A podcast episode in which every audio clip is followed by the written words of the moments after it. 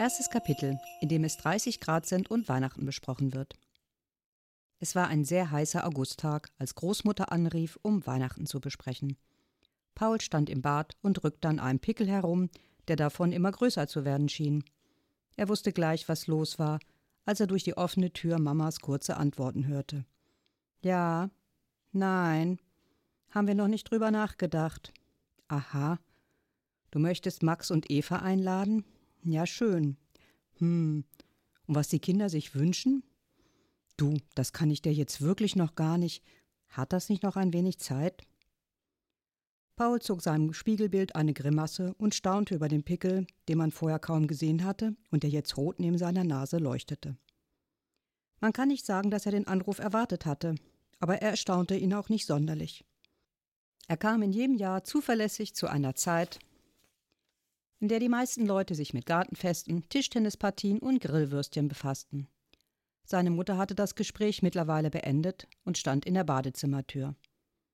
Sie will jetzt wirklich schon wissen, was ihr euch zu Weihnachten wünscht, sagte sie kopfschüttelnd. Ich weiß nicht, was mit dieser Frau los ist.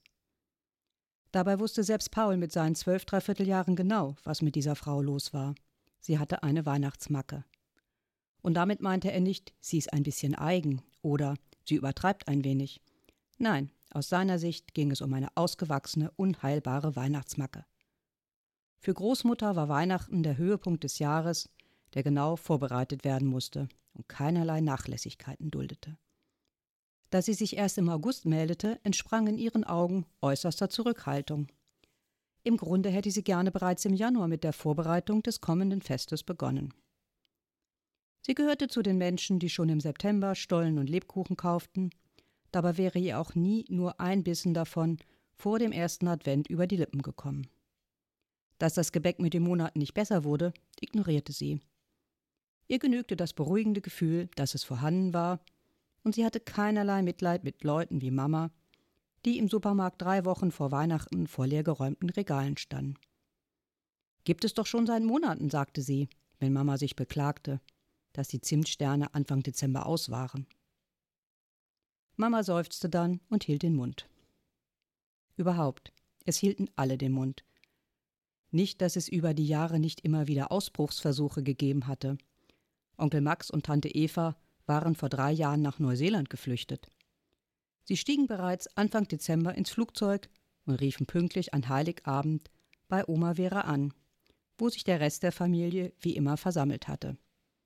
Mama, Papa, Paul und seine kleine Schwester Frieda. Mamas Schwester Lena, ihr Mann Heiner und der kleine Florian. Großmutter stellte den Lautsprecher an, damit alle die Weihnachtswünsche entgegennehmen konnten. Frohe Weihnachten, schrie Onkel Max. Stellt euch vor, hier sind es 25 Grad. Toll, schrie Großmutter zurück. Hier schneit es wie seit Jahren nicht mehr. Was angesichts einiger zarter Flocken am Nachmittag eine faustige Lüge war. Und wir essen gerade Heringssalat, fügte sie unbarmherzig hinzu, weil sie wusste, wie sehr Max ihren Heringssalat liebte. Ja, schön, sagte Max. Wir gehen dann mal zum Strand. Tut das, schrie Großmutter, und viel Spaß bei eurem Hotelessen. Im nächsten Jahr saß Max wieder an Großmutters langem Tisch und zeigte Fotos von der neuseeländischen Weihnacht. Auf einem waren Eva und er zu sehen, zwei eigentlich ausnehmend gut aussehende Menschen. Sie trugen seltsame Papphütchen auf dem Kopf und schauten unglücklich in die Kamera. Funny Heads, erläuterte Max. Das ist zu Weihnachten dort Sitte. Hübsch, sagte Großmutter. Und so kleidsam. Tja, so war das mit Weihnachten. Mama stand immer noch in der Badezimmertür und sah erstaunt auf Pauls Pickel, den sie jetzt erst zu bemerken schien. Hast denn du da? Fragte sie, und dann, ohne eine Antwort abzuwarten, mir reicht's. Ich habe keine Lust mehr auf das Theater, wir feiern dieses Jahr hier. Mama und Papa hatten schon öfter darüber geredet, Weihnachten alleine zu feiern. Aber sie hatten es nie gemacht.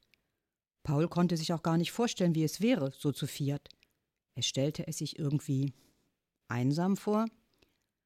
Außerdem passte in ihr Haus nur ein ziemlich kleiner Baum. Andererseits er müsste mit seinen Eltern bestimmt nicht in die Kirche. Sie könnten endlich mal Fondue machen. Vielleicht käme er sogar um das Akkordeonvorspiel herum. Ich fänd's cool, sagte er schließlich. Mama sah ihn erleichtert an. Schön, sagte sie. Dann bespreche ich es mit Papa. Und Großmutter wird das schon verstehen. Der letzte Satz fand Paul war so ziemlich das Dümmste, das er seit langem von seiner Mutter gehört hatte. Und morgen geht es weiter mit dem nächsten Kapitel vom Podcast Adventskalender. Den findet ihr auf 1000jahrenettlingen.de. Viel Spaß beim Anhören.